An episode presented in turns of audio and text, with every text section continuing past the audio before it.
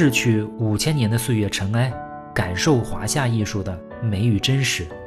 我是祝维庸，这里是一听就懂的中国艺术史。各位好，我们今天啊继续说唐朝的艺术。在鼎盛的大唐时代啊，每一个百姓的脸上都洋溢着自信、豪迈、开放和热情。这是一个伟大时代特有的沸腾状态，帝国的每一个角落啊，都充满着意气风发、积极进取和气势磅礴的精神。时代为艺术注入了豪迈的灵魂，艺术呢，又为时代披上了辉煌的外衣。有吴道子这些破壁而出的人物，有李思训那些金碧辉煌的山水。即便是有自虐倾向的宗教呢，也不再只是苦难的声音，而是弥漫着一种乐观的向往，同时还要伴随着隆重的气势。比如四川的乐山大佛，山呢是一座佛，佛也是一座山。洛阳龙门的卢舍那大佛也是出现在唐朝。有人统计啊，唐朝啊总共产生了接近四百名有史可查的优秀的画家。书法家和其他形式的艺术家就更是不计其数。大唐是艺术的黄金时代，在这个时代啊，即使是一些非常小的艺术门类中啊，都能产生非常大的成就。比如啊，浓艳明丽的三彩陶俑，比如温润如玉的秘色瓷，再比如我们今天说的风情万种的仕女画。在唐朝，有一批人物画家啊，专门服务于社会上层。社会上层呢，你像宫廷或者是贵族妇女，是他们主要的描绘对象。于是呢，他们就用画笔记录了这些端庄华丽和雍容典雅。十大传世名画中啊，有《唐宫仕女图》啊。我们这里还忍不住要再吐槽一下十大名画。我们说过啊，十大名画是一个不太严谨。甚至可以说是一个相当随意的说法，不光是入选的标准随意啊，而且数量也随意。我估计可能很多人都不知道啊，十大传世名画根本不是十幅画，为什么呢？就是因为啊，目前流行的十大传世名画的目录里面有一个叫《唐宫仕女图》，这不是一幅画啊，是一组画。一般呢，我们现在认为它主要包括这么几幅画。呃，有张轩的《虢国夫人游春图》，有《捣练图》，还有周昉的《簪花仕女图》和《徽扇仕女图》，还有一幅呢，就是我们今天讲的《唐人宫乐图》。按照时间看啊，张轩和周昉主要生活在盛唐，《唐人宫乐图》呢，应该是出现在晚唐。但是啊，我们今天说仕女画，就先从宫乐图说起。至于为什么呢？我们先卖个关子啊。这幅宫乐图呢，是纵是四十八点七厘米，就是像很多宽幅的这个作品差不多，都是五十厘米左右。横呢是六十九点五厘米。这幅作品应该是一个残卷，原画有可能是屏风上的一个装饰。我估计原画可能更长，至少在右侧啊，应该还有一段。因为我们看现在画中，右侧有一个妇人端着一碗茶。转过身，似乎是跟身后的人在交流。碰巧的是呢，画面上还有三个空的凳子，而这个凳子上的人呢，应该就是在右侧，只不过是现在破损看不到了。这幅画呢，在清朝就在宫廷收藏。清朝的人认为啊，这幅画是元朝人画的。一直到近些年研究啊，呃，宫乐图中的人物的开脸儿，像服饰、乐器、餐具啊，都更加符合晚唐的风尚。更能说明问题的就是画中人物的发饰，有的这个发饰梳向一侧叫坠马髻，有的发髻啊就是在两边梳开，或者是在耳旁竖成一个球形的垂髻，有的呢则是头戴花冠。这些妇女的发型啊都符合唐代女性的装束，所以现在普遍称这幅画为《唐人宫乐图》。现在多数意见是说是宋人临摹，理由是他。画的比例稍弱，我们看细节啊，确实不如《簪花仕女图》或者是《虢国夫人游春图》的功力好。但是我个人认为啊，也有可能是唐画的原作，只是这个画家呢本身的功力啊不及像张轩、周昉这样的顶级大师。这幅画在今天啊，我们认为它很重要，主要有两个原因。第一呢，就是它展示了。唐朝人大量的生活细节和生活习惯，比如像装扮、像家具、餐具、乐器等等。我们虽然也会在一些像是墓葬壁画里看到一些唐人的绘画，但是啊，这些绘画明显对于生活细节的展示不够具体。比如这幅画里啊，就非常好的再现了唐朝人的饮茶的一个场景。第二个说它重要的原因呢，就是因为它的色彩保存的比较好。你看这时间也有大概一千年左右了，这个宫乐图的绢的底啊，已经出现了很多破损。但是画面的色泽却依旧十分鲜亮，比如我们看妇女脸上的胭脂，身上所穿的这个猩红的红裙，还有披肩等等，这个颜色保存的非常好。据说啊，当事人画画先施用糊粉先打底，再涂以颜料，因此啊，这个颜料剥落的情形并不严重。至今呢，连衣裳上的花纹的细腻变化都可以清晰可见，充分体现了唐代工笔重彩的艺术成就。我们看画面中央啊，是一个大的方形桌，这个方桌中央放置了一个很大的一个茶釜，就是一大盆。这个方桌周围呢，坐着十个衣着华丽、浓妆艳抹的妇人，后面还有两个侍女站立，一共十二个人。画中的人物啊，他服装艳丽，体态丰腴，其中五个人正在演奏音乐，另外七个人呢，或者是轻摇团扇。或者是闲聊喝茶，意态是悠然自在。这看起来像一场下午茶兼音乐会。当然，如果说这就是一场茶话会的话，也不够准确，因为我们看到桌子上面还有耳杯，也就羽觞。我们这个以前也说过，这个器皿啊，它是专门用来喝酒的。而且左下角这个女子啊，好像已经喝过酒，而且已经喝得很大了。一个侍女呢，正在旁边搀扶。画面中五个人啊，组成一个临时乐队，每个人的乐器都不一样。你看，还是一个交响乐。它自右向左啊，分别是胡笳、琵琶、古筝和笙。后面侍立的女子啊，打的是一个拍板。它里面的乐器啊，比如我们说琵琶，跟现在日本正仓院保留的唐代琵琶是如出一辙。可以看出啊，画家不是随意画上去的。在桌子中间呢，坐着两个妇人。你看，在桌子对面，一个正在轻摇团扇，一个呢正在用长勺啊分茶汤，两个人都是目光低垂，做沉思状。如果把这两个人做一个连线，我们就发现非常有意思。画面上面有五个人，下面有五个人，上面五个人呢是全神贯注的在演奏音乐，下面五个人呢懒懒散散喝茶聊天，对比非常明显。正在演奏的五个人啊。除了一个打拍子的侍女之外啊，其他四人都是衣着华丽，而且既然能坐在同一张桌子上，不太可能有太大的身份差异，所以我们可以推想，唐朝宫廷女子啊，多数都会演奏乐器。这里啊，我们进一步做一个更大胆的猜测啊，我猜啊，他们正在做一个游戏。画面左下角有一个人啊。对着一个小火锅似的一个器物，大家可以看一下，旁边呢还有一把筷子，或者看着也像竹签儿。我猜测啊，这应该是一个简单的一个赌博工具，他们就是通过这个工具博弈哪一组来表演节目，或者是哪一组来喝酒。当然，这个还有待学者们进一步考证啊。我们再看看这个桌案，唐朝啊是中国人起居方式改变最大的一个时代。我们都知道。古代汉民族啊是跪坐在席子上的，所以我们说一席之地，说席地而坐，说席卷天下。但是到了唐朝啊，随着北方和西域少数民族的交流变多，少数民族的食物啊、服装啊、家具啊和生活方式啊都开始进入到中原内地，渐渐的呢就有了这种高足的家具。再说唐朝人那么胖，跪着可能也不方便。凳子呢就开始使用的多了起来，尤其到中唐以后啊，垂足而坐的风气大盛，上至帝王将相，下至宫女歌妓啊，都开始做这种椅凳之类的这种高型坐具。这个时期的桌案，我们看啊，它跟宋代以后的真正的高型的家具相比啊，还是略低了一些。不管是那个凳子啊，还是那个桌案啊，都略低了一些，能看出来它正处在唐末五代的一个过渡时期。这幅画还有一个非常重要的细节，经常被人忽视，就是啊，在这个桌案之下有一条狗。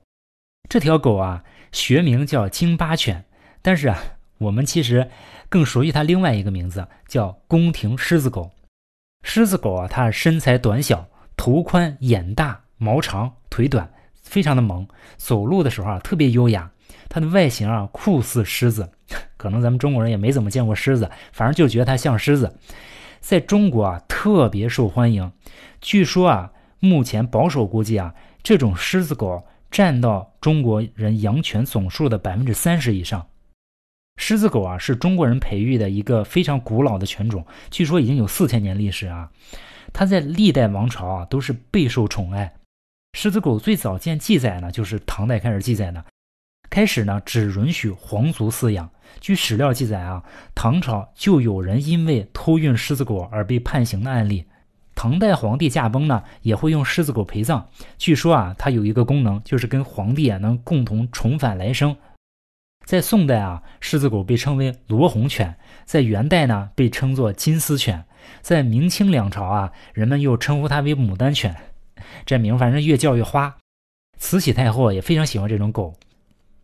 数百年来啊，这个狮子狗的主要的养育人员就是宫廷的宦官，他们来负责这种狗的血统纯正，制定了非常严格的育种标准。所以一直到现在啊，狮子狗跟它祖先的容貌特征啊没有太大的变化。这幅画里啊有一只狮子狗就在这里，我觉得是很有深意的。作者啊就是想暗示一下，这个场合啊是一些高贵的宫廷妇女聚会的场合。这有点像我们现在聚会说，哎，放一个玛莎拉蒂的钥匙放桌子上，有点这意思。接下来呢，我们说说喝茶的事情。对于大多数人而言啊，我们知道的就是把茶叶放在一个容器里面冲泡喝水。不过这也就是最近六百年的事情啊。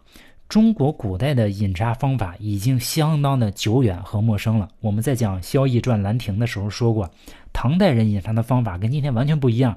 他们会在煮茶的时候啊，放进各种调料进去，还会放盐，最后煮出那个茶汤，味道很重。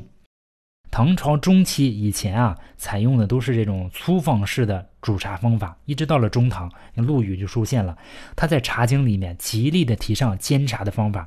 他的煎茶的方法工艺更细致，也更合乎茶的茶性，而且有一定的文化内涵。一经推出呢，立即在文人雅士甚至是王公贵族之间啊得到广泛的响应。茶圣陆羽啊，是盛唐、中唐时期的人啊。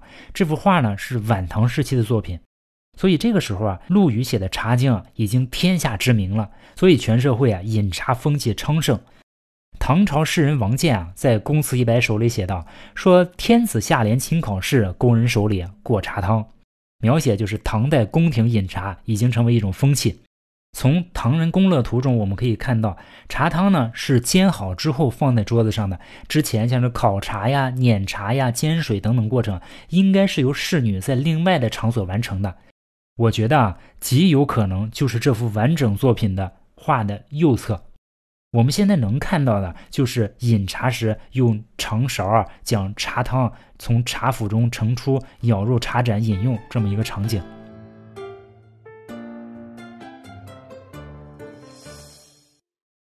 我们看这幅作品的艺术特点，从专业上看，唐朝艺术如果只能用一个词来形容啊，那就是强烈。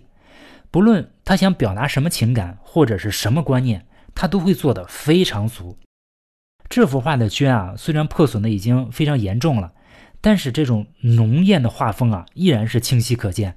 包括他们鲜艳的服装、肥大的身材、浓重的脂粉、夸张的发型，都是一种强烈的表达。唐朝人啊，丝毫不掩饰，也丝毫不压制欲望啊。不知道什么叫三高，也没听说过血脂这样的名词。有一个肥胖雪白的体态啊，那似乎是在向人暗示自己衣食富足、无忧无虑的生活状态，不需要参与重体力劳动，有着衣来伸手、饭来张口的生活。所以呢，肥胖在当时啊，不但不是负担，而且还能成为对异性吸引的卖点。对同性炫耀的资本，这些贵族妇女们似乎都愿意在肥胖的这条康庄大道上一路狂奔，勇往直前。脂粉呢也要上的强烈。我们在说北齐杨子华的教书图的时候说过啊，也有过类似女性的化妆，从鼻梁呢到脑门都会覆粉。这种装扮呢，到唐朝啊改变不大，只是唐朝女性明显不满足于北齐人的保守，她们要变得更强烈，鼻梁和眉毛之上全是更厚的白粉，眉毛之下呢全是更重的腮红。这种浓重的化妆风格啊，直接传到日本，一直影响到今天。我们看日本的艺伎啊，还是这种风格。再有呢，就是发型，发型的问题，我们后面还会说。这里啊，出现了好几种发型，其中最强烈的，我觉得还是那个坠马髻，就是特别有特色，头发梳下来垂在一边。白居易在《长恨歌》里面说啊：“云鬓半偏新睡觉，花冠不整下堂来。”指的就是这个发型，妩媚典雅又充满诱惑。这么多强烈的特征啊，堆积在一起，当你在这幅画面前看得久了，似乎真就像走进一个房间啊，耳畔飘扬着美妙迷醉的音乐，空气中弥漫着茶香、酒香和脂粉的味道。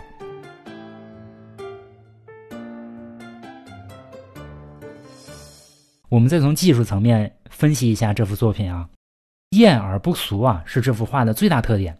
朱红、石青、浅绛、墨色和黄色，画家把这些颜色做得非常好的穿插，整个画面看起来一点都不乱。鲜艳的颜色啊不显得突兀，平淡的颜色呢也不显得单调。画家为了不让朱红啊显得跳，在上面特意覆盖了白色的花。你这些都是非常巧妙的处理。另外一个我们要说的就是画面的透视问题。我猜啊。十个人看到这幅画，肯定至少有八个人会说这桌子画的远大近小了。其实不是啊，你可以用尺子量一下，桌子的上下两条横边啊是等长的。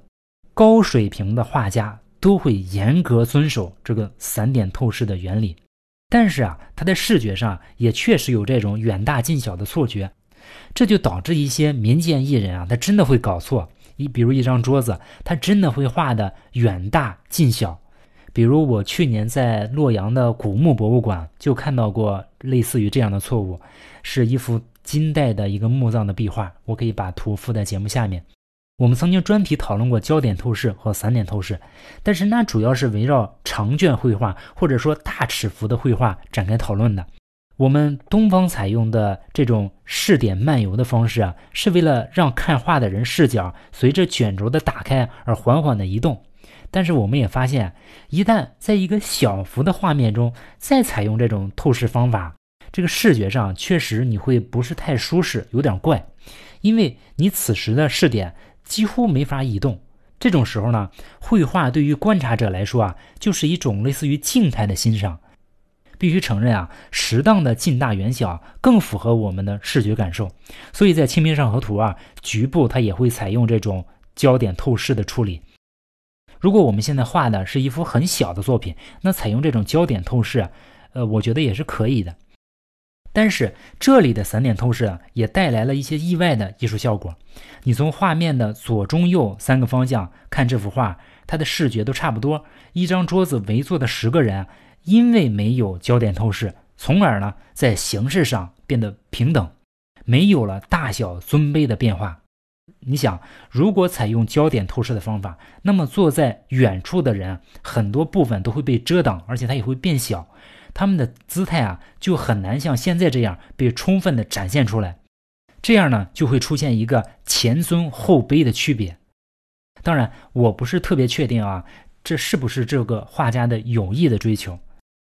我觉得，对于我们现在人啊，如果画一个小幅的这样的类似这样的场景的作品，我们也可以做一个判断：如果我们想要展现画面前方的人或者是物体，那我们就可以采用焦点透视的方式；如果我们想要更好的、更全面的展示每个人或者是每一个物体呢，那这种散点透视方法也是一种可行的做法。最后，我们再说一下审美的变化。我们观察艺术史啊，发现从南北朝到唐朝的审美变化，在南朝刘宋时代啊，陆探微开始偏爱画瘦，社会上呢也人人以瘦为美，以至于到了沈约、沈修文那里啊，以妖瘦名扬天下。到了南梁时代啊，张僧繇呢一改前俗，开始把人画胖，画的面短而赤。